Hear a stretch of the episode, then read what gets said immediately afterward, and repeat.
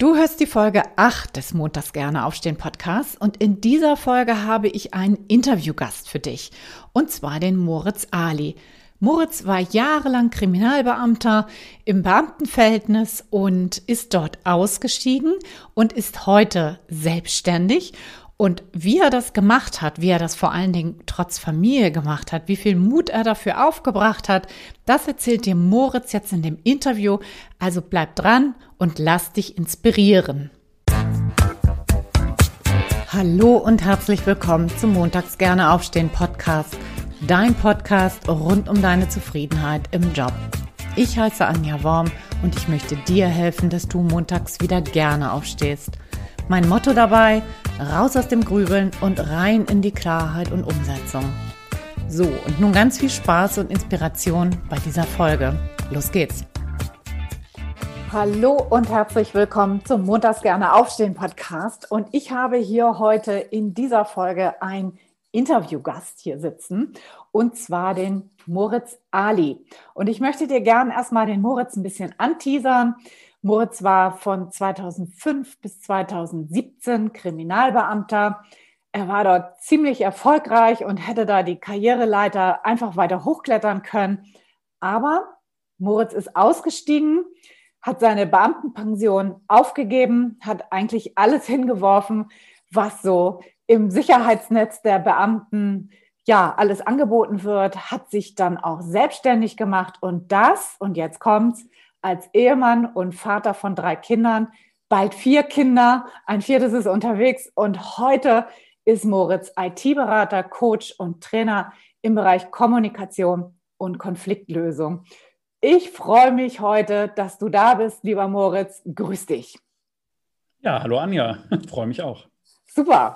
Es ist ganz spannend, was du da äh, hingelegt hast, so und aus diesem Sicherheitsnetz ja rauszukommen das ist ja schon auch ziemlich mutig gewesen.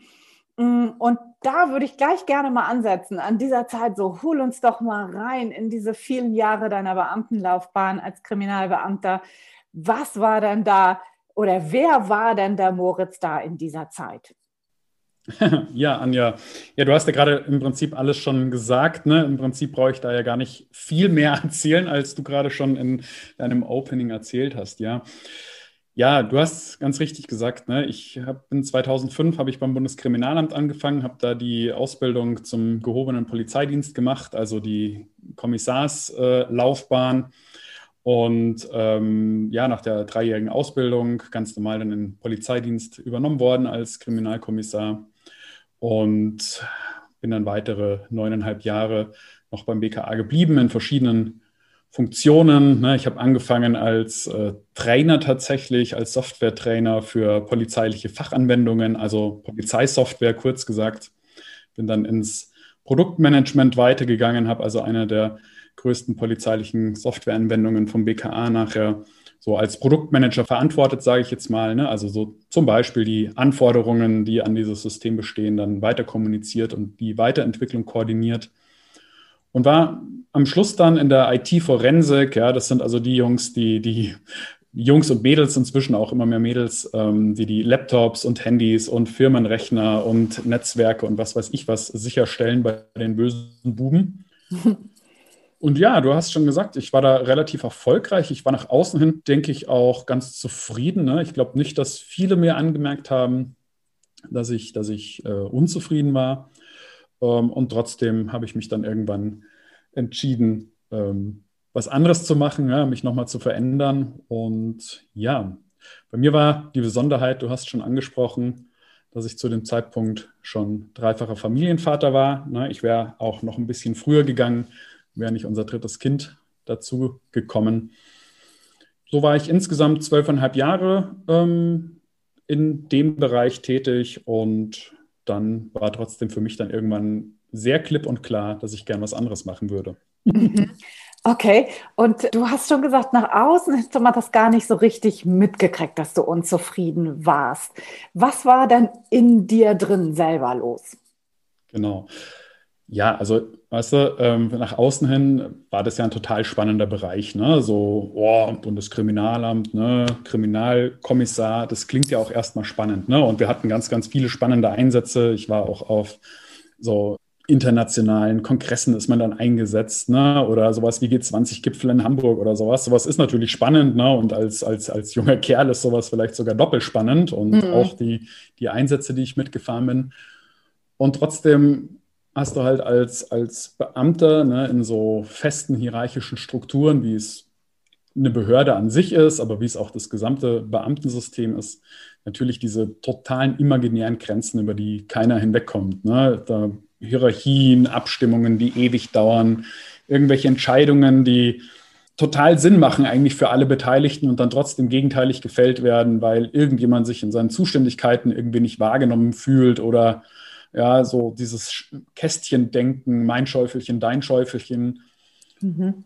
Und irgendwie hat mir dann so die Weiterentwicklungsperspektive auch gefehlt. Ne? Und irgendwann kam so dieser, dieser Satz in meinem Kopf immer mehr, ähm, ja, willst du das jetzt eigentlich so die restlichen 30 Jahre noch machen? Ne? Und mhm. wie alt warst du da? Immer mehr mit Nein beantwortet.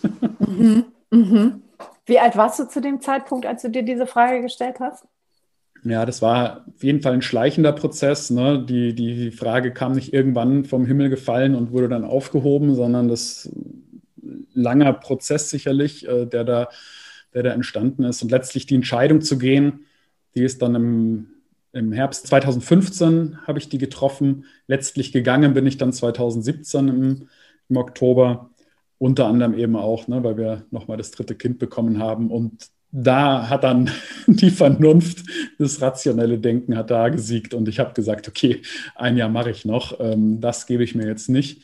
Aber im Prinzip so 2017, ne, da war ich 34 Jahre alt, wie gesagt, dreifacher Familienvater, verheiratet und ja. Mhm. Genau. Und, und du sagst, das war ein längerer Prozess dahin. Ne?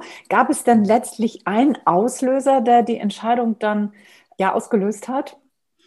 Ja, es ist so ein ganz witzig. Ja. Ich hatte in, ich weiß es noch äh, wirklich sehr genau, eine Situation im August 2012. Ja. Also mehr als fünf Jahre bevor ich gegangen bin, so eine ganz, ganz klassische Situation war. Ich kann jetzt nicht auf die Details eingehen, aber so, wo ich halt zu etwas Ja sagen musste, wo ich eigentlich Nein sagen wollte. Ne? Also wo so, so imaginär ich äh, durch System oder durch mich selbst oder durch wen auch immer gezwungen wurde, etwas mitzutragen, was ich nicht wollte. Ne? Jeder, der, der Beamter ist, kennt es und ich denke auch ganz viele in anderen Berufen kennen das. Ne? Man, man macht irgendwas, wo man eigentlich gegen seine, seine Überzeugung antritt. Und da ist so eine, eine so eine ganz, ganz, ja, sehr einprägsame Situation bei mir eben da im, im August 2012. Damals wusste ich nicht, dass ich mal gehen werde oder sowas. Ne? Rückblickend weiß ich aber, dass diese eine Situation sehr, sehr bezeichnend war. Ne? Ich würde jetzt nicht sagen, dass das der Moment der inneren Kündigung war, ja. aber das war wirklich ein so ein, so ein Auslöser. Mhm. Und ich habe dann tatsächlich auch nämlich 2013 begonnen, mich nach was anderem umzuschauen und habe Mediation dann, ne? also nicht Meditation, sondern Mediation angefangen zu studieren, ne? mich mit Konfliktmanagement zu beschäftigen, mit Verhandlung zu beschäftigen damals noch gar nicht irgendwie in dem Wissen, dass ich damit mal irgendwann was anderes machen will, sondern einfach, weil es mich total interessiert hat und ich so gesagt habe, ich will noch mal irgendwie über den Tellerrand rausgucken, was es sonst noch so gibt. Ne? Mhm. Ähm, wie, wie, gesagt, damals gar nicht mit dem Fokus, äh, damit mal irgendwie was zu machen, sondern ja, mal, mal gucken, was es sonst noch so gibt. Dann ganz lustig, dass es dann irgendwie in die Richtung dann immer weiterging, ja. Ja. Mhm. Okay, und dann hast du 2000, was hast du gesagt, 15 oder 17 hast du, glaube ich, gesagt, hast du die endgültige Kündigung ähm, ausgesprochen. Wie ging das dann da weiter? Also was, was hast du denn da gemacht? So, wie, wie war mhm. denn das? Hol uns da mal rein. Genau, ich gehe auch nochmal noch mal einen Schritt zurück. Ne? Ich habe es ja gerade gesagt, äh, ich habe dann Mediation studiert und als ich das gemacht habe, da habe ich dann jemanden kennengelernt, der noch so systemisches, systemisches Coaching in dem Bereich auch anbietet. Habe mich dann entschieden, das auch noch zu machen, einfach zu dem Zeitpunkt auch einfach, weil es mich, mich total interessiert hat, weil es irgendwie so mein Ding war und ich da einfach den, den Weg weitergegangen bin. Und dann habe ich 2014 mit dieser, mit dieser Ausbildung angefangen, ja, und hatte damals so beim, beim ersten Seminar haben wir so einen Zielsatz formuliert, ne? Wo will ich in, keine Ahnung, fünf Jahren sein? Und ich habe damals den, den Zielsatz formuliert, ich will in den höheren Dienst, ne? Also ich will eine Ebene höher. Oh, jetzt ist das Internet. Einstiegsziel, ne? Und eineinhalb Jahre später, ne, damals noch so dieses, ne, na, dann kann ich was verändern, dann kann ich vielleicht äh, was anderes machen. Und eineinhalb Jahre später, als ich mit dieser Ausbildung fertig war, bei meinem letzten Seminartag, habe ich wiederum den, den Zielsatz dann aufgeschrieben, in fünf Jahren möchte ich einen Job außerhalb meiner Behörde haben, der mich ausfüllt. Ne? Also habe die, das war dann eben im, im November 2015, habe hab dann für mich entschieden, zu gehen. Ne? Und du kannst dir vorstellen, in diesen eineinhalb Jahren ne, von ich will in höheren Dienst aufsteigen bis äh, zu ich äh, kündige und mache was vollkommen anderes oder ich verlasse meine Behörde, da ist natürlich verdammt viel passiert. Ne? Also auch so in der Arbeit mit mir selbst, in der Beschäftigung mit, was will ich eigentlich von meinem Leben, ne? was, was will ich meinen Kindern vielleicht auch irgendwann mal mitgeben. Und das war natürlich eine total intensive Zeit. Mhm. Das glaube ich. Ja, Entschuldigung. Ja, von dieser Entscheidung, dass ich gehe, bis ich dann tatsächlich gegangen bin, waren es ja noch mal fast zwei Jahre. Ne? Und wie gesagt, da kann man jetzt mal ein Jahr noch abziehen wegen, wegen dritten Kind. Aber selbst auch ansonsten hätte es ja auch noch mal gedauert, ne? weil dann tatsächlich den Schritt zu gehen und sich tatsächlich damit zu beschäftigen, uh, was ist eigentlich mit, mit Beamtenpension oder wie läuft es zukünftig mit Versicherung? Ja, also ne, privat versichert, jetzt mit Beihilfe was ist dann eigentlich, wenn ich das mal irgendwann nicht mehr bin? Das waren ja dann auch alles Themen, mit denen ich mich dann beschäftigen musste. Wobei diese Themen keinen Einfluss mehr hatten. Ne? Die, die Entscheidung zu gehen ist davor gefallen. Und ähm, dann habe ich mich natürlich auch mit diesen Themen beschäftigt. Und ja, was ist eigentlich der Plan B oder so? Ne? Wobei ich damals keinen Plan B hatte. ja, ja, okay. So, und du bist dann ja total rausgegangen aus diesem wirklichen mehr Sicherheit geht ja quasi gar nicht, ja, also aus diesem System raus in eine Selbstständigkeit.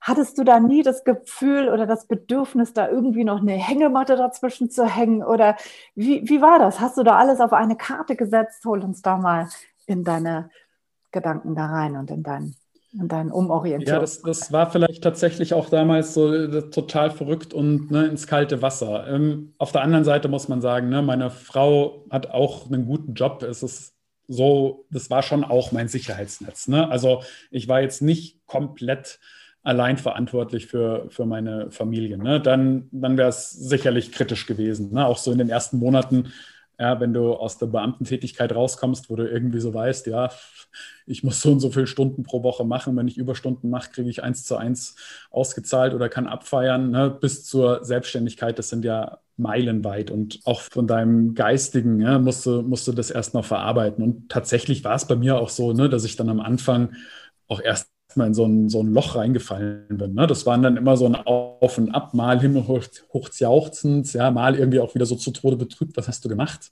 Es mhm. war jetzt nicht so, dass ich in, in totales äh, psychisches Loch gefallen bin, aber das waren jetzt manchmal auch nicht so ganz schöne Zeiten. Ne? Ähm, gleichzeitig war so für mich ganz klar, ich brauche jetzt nicht das nächste Nest, wo ich reinhüpfe, ne? so von einem Nest ins andere, sondern ich muss jetzt irgendwie erstmal für mich alleine stehen. Ne? Ich habe mich dann als, als, als Trainer ne, im Bereich Kommunikation und Konfliktmanagement hatte ich ja meine entsprechende Vorbildung äh, dann durch die, durch die Ausbildung selbstständig gemacht ne, und ähm, habe dann da so die, die, die ersten Monate so geschaut und versucht, da ähm, die ersten die ersten Aufträge und alles Mögliche an Land zu ziehen. Ich muss sagen, ich, das war vielleicht eine sehr, sehr harte Nummer, die ich damals gefahren bin, so einfach so direkt in die Selbstständigkeit zu springen.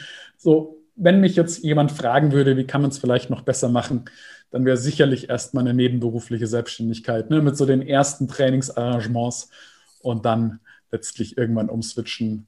Wäre sicherlich auch gut gewesen. Für mich war es damals ähm, so der richtige Weg. Ich habe einfach auch diesen harten Schnitt gebraucht, wo ich dann mhm. sage, okay, so jetzt erstmal irgendwie so ähm, die, die alten Zöpfe abschneiden, die alten Brücken einreißen und dann was Neues machen. Ne? Ich, ich hätte, glaube ich, so aus meiner Beamtenposition und mit den drei Kindern irgendwie nebenher nicht so die Energie gehabt, tatsächlich mir, mir irgendwas noch nebenberuflich aufzubauen. für mich war es so der richtige Weg, aber es war schon, schon teilweise ziemlich heftig. Ja. Mhm.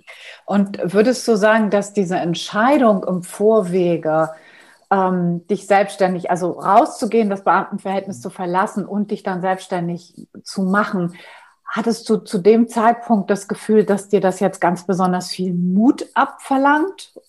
Ja, wobei ich mich lustigerweise damals mit diesem Thema Mut gar nicht so beschäftigt habe. Ne? Ist das jetzt besonders mutig? Bin ich besonders mutig? Ähm, ich würde mich jetzt auch generell nicht als besonders mutige und schon gar nicht irgendwie waghalsige Person oder sowas bezeichnen. Ich bin, ich habe auch einen ganz, ganz sicherheitsorientierten Teil in mir, wie, wie ja ganz viele Leute. Ich habe später mal das wunderschöne Zitat gehört in einem Lied von der Sarah Lesch, ne? Mut heißt nicht, keine Angst zu haben, Mut heißt trotzdem zu springen. Und das habe ich viel, viel später, dieses, dieses Zitat mal, mal in dem Lied gehört und dann äh, im Internet gefunden. Ähm, aber das beschreibt es irgendwie so ganz gut. Ne? Ich hatte damals Bammel, ne? ich hatte auch mhm. wackelige Knie und äh, mir war auch nicht klar, wo werde ich jetzt in drei Jahren sein. Aber irgendwie, ich bin halt trotzdem gesprungen. Ne? Und das ist, glaube ich, Mut. Mut heißt nicht, dass man keine Angst hat oder sich keine Gedanken macht oder immer total davon überzeugt wäre, ja, ich mache jetzt meinen richtigen Weg und ab jetzt werde ich es allen zeigen und keine Ahnung was. Ne? Ich sage mal so, wenn man so veranlagt ist, dann wird man vielleicht auch gar kein Beamter. Ja, ja. ähm, ja, das sind dann so die, die Start-up-Typen, die mit 16 ihr erstes Start-up haben. Die werden keine Beamten, die, die, die machen von Anfang an ihr eigenes Ding. Und gleichzeitig ist, ist immer so die Frage, ne? merke ich, ich habe jetzt gerade Angst und gehe ich dann den Schritt ne? oder gehe ich auch vielleicht nur einen halben Schritt oder bleibe ich halt stehen und mache so ne, Kaninchen vor der Schlange und mache einfach nichts ne? und merke halt, dass zehn Jahre später sich immer noch nichts verändert hat und immer noch alles gleich doof ist. Mhm. Ja. Insofern ist dieses Thema Mut ist für mich ein total interessantes Thema, ne? weil mhm ich habe ganz oft auch so das, das, das Gefühl, irgendwo so an eine, an eine Höhle zu kommen, ne, wo man so sagt, boah, jetzt, jetzt fehlt mir irgendwie gerade der Mut oder jetzt, jetzt habe ich gerade irgendwie echt Schiss vor einer Situation. Und das so zu merken und dann trotzdem so den nächsten kleinen Step zu machen, das ist irgendwie so das, das Spannende, was ich mhm. so bei mir immer mal mehr beobachten kann und gleichzeitig verfalle ich natürlich auch ganz oft in die alten Muster. Und wenn ich, wenn ich Schiss bekomme, dann finde ich halt tausend Ausreden, warum ich irgendwas nicht machen will und warum das eigentlich eh keinen Sinn macht. Ne? Und, so. Mhm. und das dann selbst zu beobachten, das macht mir inzwischen ja, ziemlich diebischen Spaß, mich da selbst zu beobachten. Ja. Okay. Und ist es dann eher so ein, ähm, du hast gerade gesagt, und dann trotzdem zu springen, ist es dann eher so ein, äh, so ein Tritt in den Allerwertesten oder ist es eher so ein liebevolles Anfordern oder wie machst du das ganz konkret, wenn du sagst, trotzdem zu springen? Also was, was gibt so den letzten ja. Kick, um dann wirklich, äh, ich sage jetzt mal, von der Klippe zu springen? Also erstens kann man ja, wenn man auf der Klippe steht, auch immer erst mal schauen, ob es noch einen anderen Weg nach unten gibt. Ne? Oder vielleicht auch mal auf eine, einen halben Weg runtergehen und dann aus fünf Metern springen anstatt aus zehn. Ich glaube, das ist ähm, so was, was ganz viele Leute ja auch, egal ob sie jetzt vor einer beruflichen Veränderung stehen oder so gedanklich vor einer Veränderung stehen, die wissen ja oft auch gar nicht, was so passiert. Ne? Und dann mhm. kommen sofort so diese, diese, diese bösen Gedanken, ja. Also entweder bleibe ich jetzt Beamter oder ich lande in der Gosse so ungefähr. Ne? Das wäre dann so der, der Sprung von der Klippe. Wenn man sich jetzt aber so selbst die Frage stellt, ja, was kann denn schlimmstenfalls passieren und das auch noch realistisch betrachtet, dann habe ich so irgendwann so den Satz gehabt, okay, ich werde immer irgendwie eine Möglichkeit finden, 2000 Euro zu verdienen, ja, also netto irgendwie 2000 Euro zu verdienen. Also ähm, wenn das da das Worst-Case-Szenario ist, dann ist eigentlich nicht so schlimm, ne? weil damit kann man ja jetzt auch ganz gut leben, auch wenn ja. man noch was verdient. Also dieses selbst, ne, diese, diese, was kann im schlimmsten Fall passieren, sich auch immer wieder zu fragen. Und ganz oft, finde ich, wird dann dadurch diese, diese Klippe schon deutlich kleiner. Und was du am Anfang von der Frage auch so dieses, ist es so ein Tritt in den Arsch oder so ein liebevolles über die Stufe tragen? Es ist, glaube ich, beides. Ne? Und es unterscheidet sich je nach Situation. Manchmal, da brauche ich einfach den Tritt in den Arsch und dann ist meine Frau fast der noch bessere Experte wie ich selbst. die dann einfach so sagt, boah, Moritz, komm. Ne? Und dann, dann, dann gehe ich, einfach, geh ich einfach rüber über die Schwelle. Ja, und manchmal ist es auch so ein sich selbst liebevoll betrachten und sich so denken, boah, ey, jetzt ganz ehrlich, was, was soll denn passieren, wenn du da anrufst? Ruf halt mhm. einfach an, ne? Und dann, okay, ich nehme den Hörer und ruf an. Und siehe da, es ist nichts passiert. Der oder die andere war freundlich. Man hat den Termin bekommen, den man haben wollte und, und, und. Ja. Ja. Also ich finde, es ist, es ist beides. Ne? Manchmal muss man sich einfach selbst, selbst den Tritt in den Arsch geben und manchmal muss man einfach auch liebevoll mit sich sein und sich eingestehen, okay, ist gerade eine doofe Situation, aber mach halt mal. Mhm. Ja. Wichtig, finde ich auch, genau.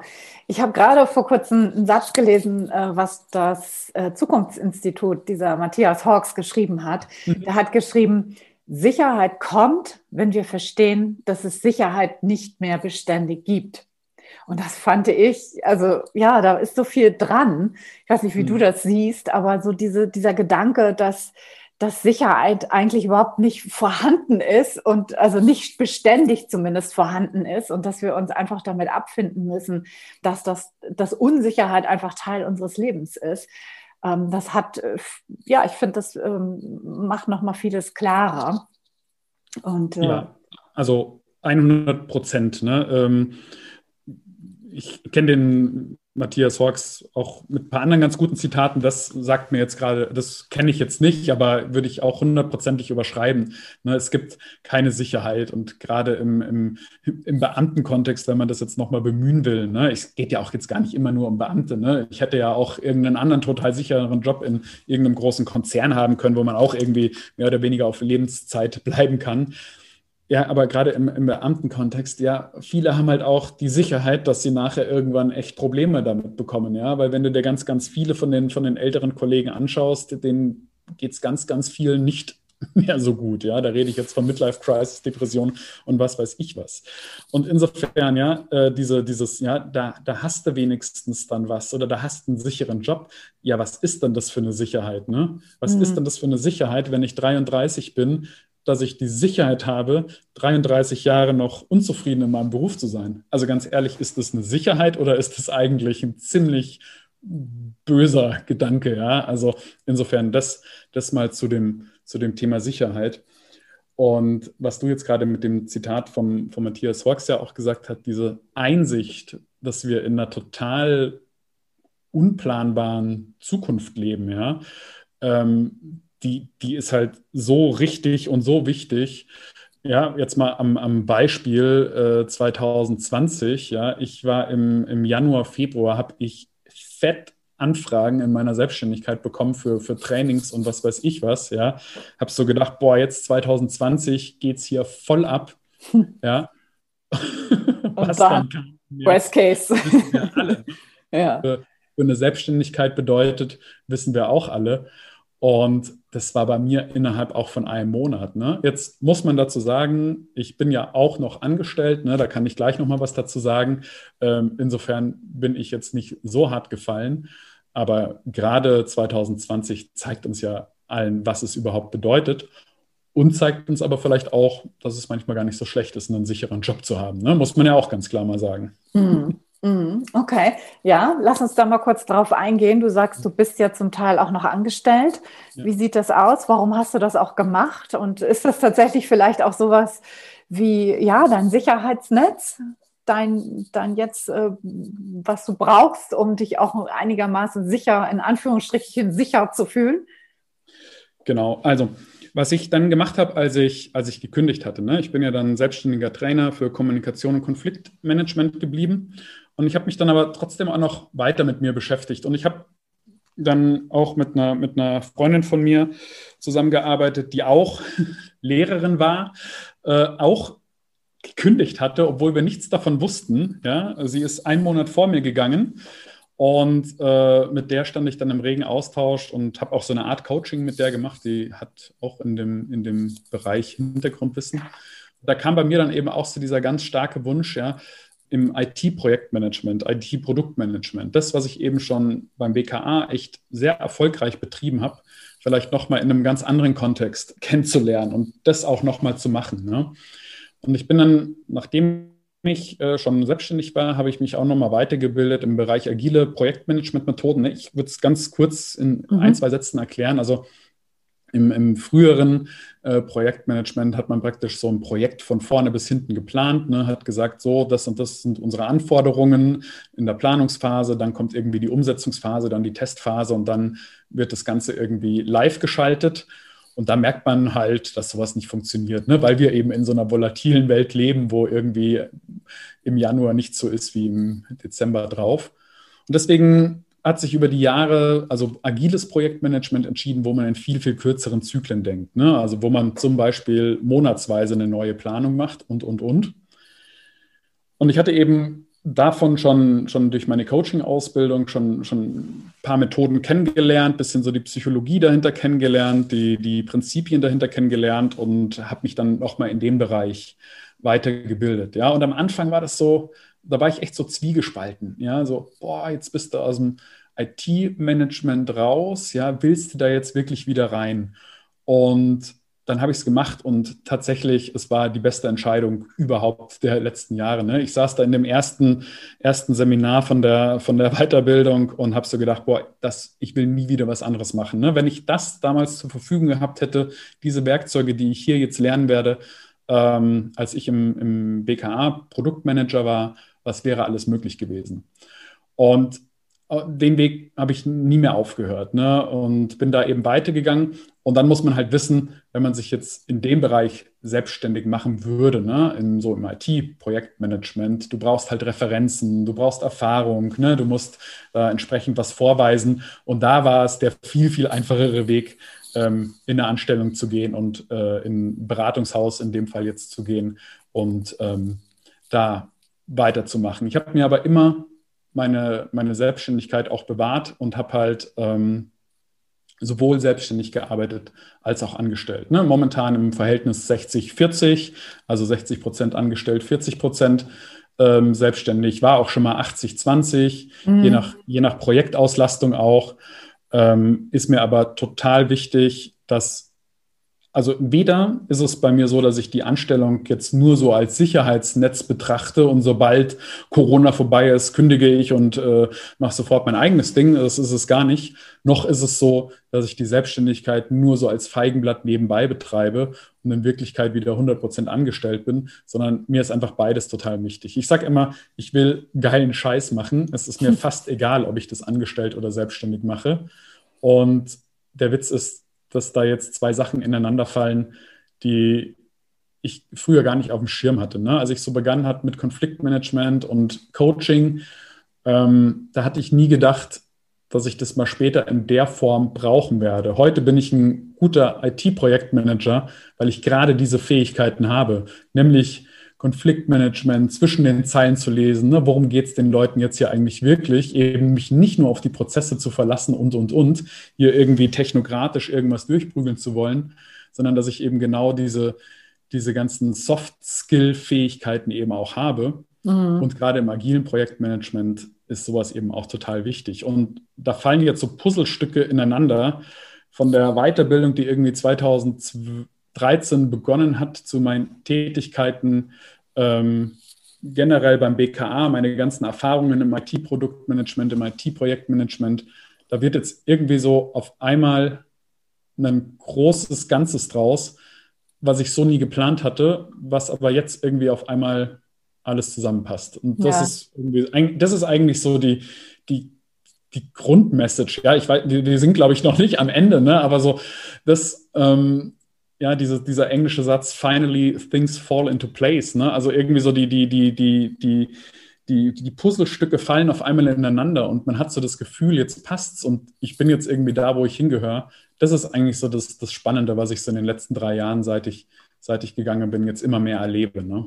Ja. ja. fügt sich alles so ein bisschen zusammen. Und genau. du hast ja auch nicht alles komplett aufgegeben, sondern auch Fähigkeiten auch mitgenommen, die du da schon im, im ähm, na, im Beamtenbereich ähm, ja. dir aufgebaut hast und hast da angeknüpft und das alles miteinander verzahnt. Und das finde ich ist ja auch immer eigentlich eine wirklich gute Idee zu sagen halt, ne, ich, ich mache jetzt, ich schmeiße jetzt nicht alles hin und, und äh, schmeiß alles über den Haufen, sondern ich knüpfe an das an, was eh schon da ist, greife Fähigkeiten und Kompetenzen auf und gucke halt, dass ich das so verknüpfe und verbinde und vielleicht auch neu erfinde, dass ich dann letztendlich in dem neuen Job dann eben auch das genau. erreiche, was ich eben erreichen möchte, also Zufriedenheit ja. zu bekommen. Ne?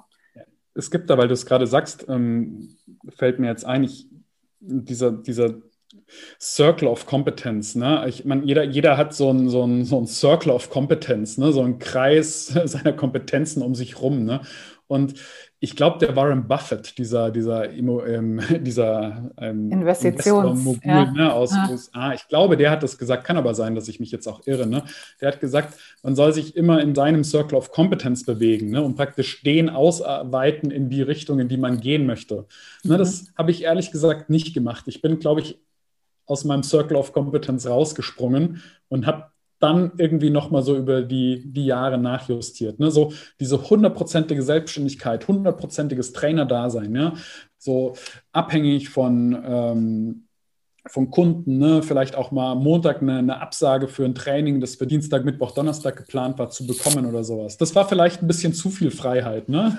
Mhm. da wäre vielleicht etwas mehr Sicherheit angebracht gewesen. Ich bin vielleicht so ein bisschen zu weit aus meinem Circle rausgesprungen und habe das dann aber irgendwie im Nachhinein korrigiert, ja. Und das ist ja nichts, was ich bewusst mache. Ne? Ich beschäftige mich ja nicht den ganzen Tag mit irgendwelchen komischen Modellen oder mit irgendwelchen Zitaten oder mit was weiß ich was. Aber so rückwirkend muss ich sagen, jetzt an der Stelle, wo ich jetzt bin, ne? ich mache ganz, ganz ähnliche Sachen, wie ich früher im BKA gemacht habe, habe mich aber in eine Richtung entwickelt und jetzt in einem Umfeld, in dem ich viel, viel besser zur Geltung komme, in dem ich meine, meine persönlichen Werte und meine, meine Freiheitsliebe viel, viel besser leben kann, trotzdem aber auch die Sicherheit habe, dass ich irgendwie ähm, hier unsere Miete zahlen kann und für die Kinder und keine Ahnung was da habe. Ne? Das ist ja auch ganz wichtig. Also ich meine, äh, keiner kann sagen, äh, dass irgendwie so diese, diese Familienernährerrolle, dass einem das vollkommen egal wäre. Ne? Also da gibt es vielleicht ein paar Prozent Männer auf der Welt, ja, ich gehöre nicht dazu. Ne? Das gehört für mich schon mhm. auch dazu, dass ich, dass ich irgendwie meinen Beitrag hier leiste. Was, was du jetzt auch gerade gesagt hast, dieses, ne, so, was, was sind wirklich meine Stärken, was sind meine Fähigkeiten, in welche Richtung kann das Ganze gehen und sich ja nicht, nicht unbedingt immer nur peu à peu zu entwickeln. Vielleicht ist manchmal auch ein, auch ein Sprung das Richtige, ne? aber vielleicht ist es auch nicht für jeden das Richtige, komplett von vorne anzufangen, auszuwandern und digitaler Nomade zu werden. Ne? Da fehlt vielleicht da fehlt dann ganz vielen vielleicht auf einmal dieses Sicherheitsnetz. Ne? Ja. So, du hast ja auch Menschen beraten, die sich in, aus ihrem Job heraus verändern möchten. Also du hast hm. auch äh, Menschen begleitet in die berufliche Neuorientierung. So, was, was kannst du denn den Zuhörern und Zuhörerinnen da an vielleicht drei wichtigsten Tipps mitgeben? So, was, worauf sollen sie achten? Was ist wichtig? Was würdest du auch vielleicht aus deiner persönlichen Erfahrung einfach mitgeben wollen? Vielleicht so die drei wichtigsten Tipps. So, was würdest du da nennen? Ja, also ich glaube, ähm, ist mal immer wichtig, sich einerseits so seine eigene Situation anzugucken. Was ist, ähm, was, was, stört mich eigentlich gerade an meiner Situation? Ne? Man muss da nicht ewig in, seinem, in seiner Suppe köcheln, ja, aber schon vielleicht mal gucken, ja, ist es eigentlich so das Beamtensystem an sich oder bin ich nur einfach keine Lehrerin, ja, zum Beispiel. Also ähm, das ist ja so ganz oft, ja, irgendwie, ähm, man ist mit irgendwas unzufrieden, schiebt es dann aufs blöde System, auf die blöden Chefs oder auf blöden irgendwas. Mhm. Und wenn man mal ganz genau hinschaut, ist es aber vielleicht auch einfach die Aufgabe, die einem gar nicht taugt. Ne? Also, hm. dass man sich, dass man sich ein Stück weit mit seiner eigenen ähm, Situation beschäftigt und da auch ein Stück weit analysiert, ähm, woher kommt die Unzufriedenheit einfach. Nicht, nicht zu viel. Ne? Da kann man ewig in der Suppe köcheln, ähm, bringt einem dann vielleicht auch nichts. Und dann ist, glaube ich, so dieses, was, was ich total gerne mache, ist so sich die ehemaligen Jobs zum Beispiel anschauen. Ne? So vom Zeitungsaustragen bis zum, ich habe im Supermarkt gearbeitet oder ich habe ehrenamtlich was gemacht oder ich habe mal irgendwie Bergtouren für meine, für meine Kollegen organisiert. Ich war Soldat, ich war Polizist und sowas. Was waren da immer so die Sachen, die ich wirklich gut konnte?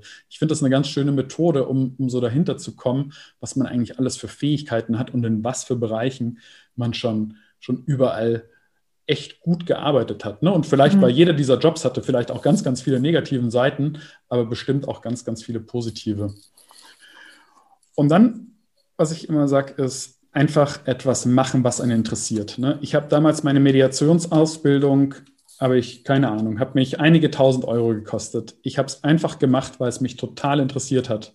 Ja, wenn ich damals rational vorgegangen wäre und so abgewogen hätte, ja, was, ähm, was bringt mir denn das jetzt unmittelbar oder sowas, dann hätte ich das nie gemacht, ne? wenn ich dann ja. nur aufs Geld und auf den unmittelbaren Nutzen ge geguckt hätte. Jetzt, Jahre, viele Jahre später, äh, ist der, der, unfassbar hoher äh, Return on Invest sozusagen. Ja, diese, das, was, was, was, was mir diese Ausbildung schon alles gebracht hat, unfassbar, ne? mit der, mit der Coaching-Ausbildung und allen anderen Ausbildungen. Ja, und sie dieses in die eigene Bildung investieren, ist unfassbar wichtig. Und ich glaube, da ist es fast egal, was man macht, ne? ob man einen Volkshochschulkurs im keine Ahnung, Kräuterkunde macht, wenn einen das interessiert, ja, wer weiß, wozu es gut ist, oder nochmal irgendwie studiert oder irgendwo eine, eine, kleine Weiterbildung auch einfach mal macht, dass man einfach mal was für sich macht, einfach mal was macht, was ihn interessiert. Ja.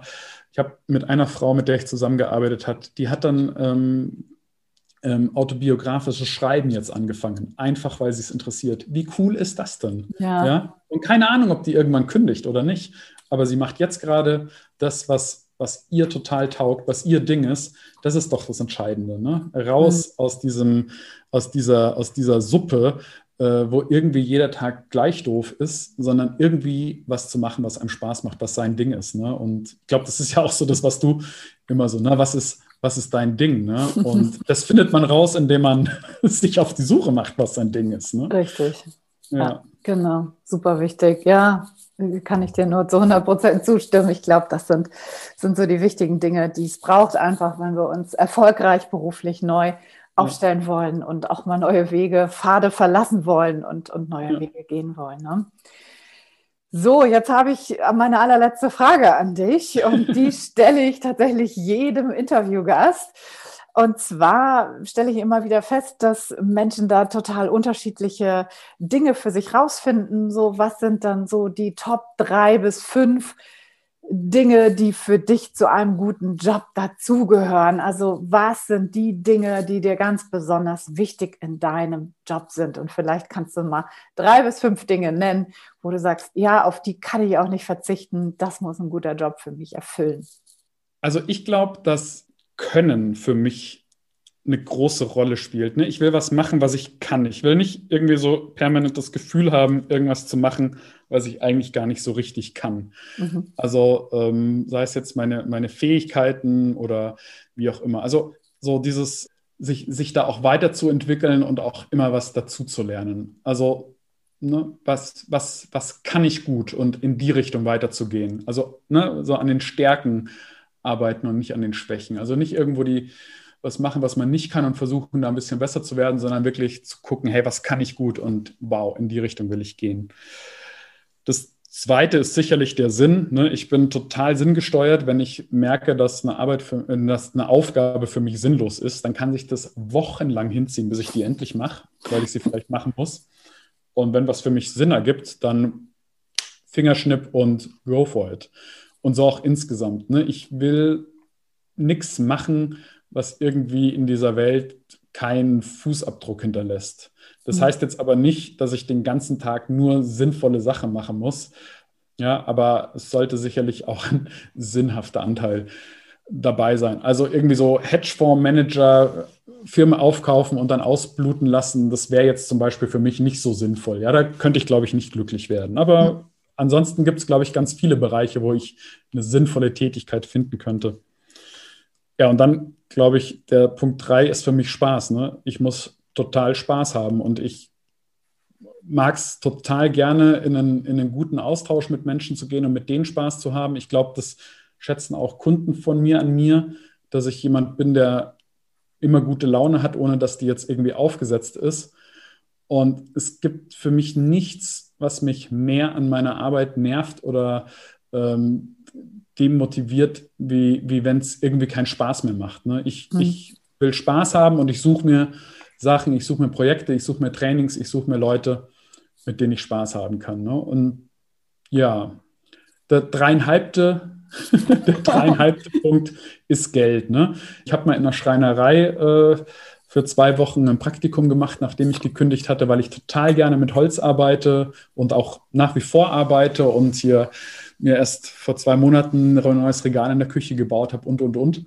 Habe aber festgestellt, dass Schreinergesellen mit am wenigsten so verdienen. Ja, noch schlechter wie die Maler und Anstreicher und keine Ahnung was.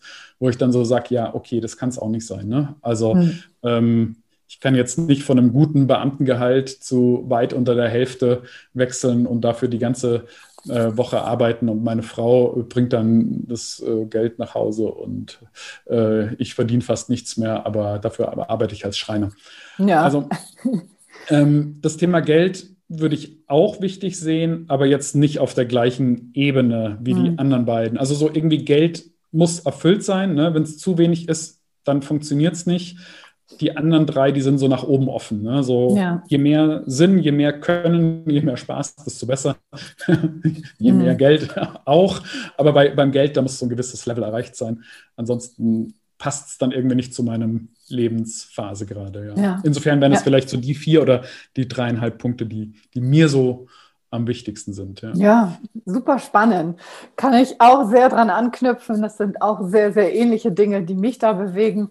Mit der einen oder anderen Abstufung noch und, und auch noch was anderes dazu. Aber auch gerade so das, was du so unter Punkt drei genannt hast, der Spaß. Ich meine, ja, wenn wir den nicht haben, schwierig, ne? Also zumindest, zumindest ja. für mich und dich offensichtlich, ja. Ne? Genau. Ja, genau. Genau. Ja, lieber Moritz, das war ein tolles Interview. Da war ganz viel drin. Ich glaube, da kann, äh, da können die Zuhörer und Zuhörerinnen auch gut andocken und ähm, das ein oder andere für sich auch mitnehmen. Vielleicht hast du auch an der einen oder anderen Stelle Mut mal gemacht, ähm, da auch so die Pfade ja auch zu verlassen und mal neue Wege auszuprobieren. Das ist, glaube ich, super wichtig. Und äh, wenn man dich irgendwo finden will im Netz, wenn man mit dir Kontakt knüpfen will, wo kann ich dann das tun? Was ist dann da eine gute Adresse oder was sind gute Kontaktmöglichkeiten? Ja, also mein, mein Blog, in dem ich über meinen Beamtenausstieg auch schreibe, der nennt sich montagsfieber.de, ne? montagsfieber.de und da habe ich auch ein bisschen was dazu geschrieben, wie es mir so ging äh, im Beamtentum und dann auch natürlich mit meinem Ausstieg. Und ähm, ja, da zeigen mir auch einfach die Kommentare, die jetzt immer noch äh, wöchentlich da veröffentlicht werden, wie wichtig ähm, dieses Thema auch einfach ist. Ne? Und du, Anja, du hast ja auch tagtäglich mit, mit, mit Leuten zu tun, die, die genau diesen Weg gehen. Ja, also ja. wer mich finden will, auf montagsfieber.de und ansonsten findet man mich auch auf Xing oder LinkedIn oder auch auf moritzali.de, aber das sind dann meine, meine normalen Business, Agile Coach, IT-Projektmanagement Kontakte. Ne? Wer mehr über meinen über meinen Werdegang, über äh, meinen Ausstieg wissen will, ist sicherlich mit Montagsfieber am besten beraten. Ja, Super. Und ja, genau, wenn du da Beamter bist oder wenn du überhaupt sagst, ich möchte mich da beruflich neu orientieren, dann geht da einfach mal vorbei. Ich verlinke das logischerweise mhm. ne, unten in den, äh, in den Shownotes und äh, genau, Kontaktmöglichkeiten gibt es da, glaube ich, dann auch zuhauf für den Moritz. Wer das, wer das möchte, findet das, ja. Genau. So, ich hoffe, das Interview hat dir genauso gut gefallen wie mir.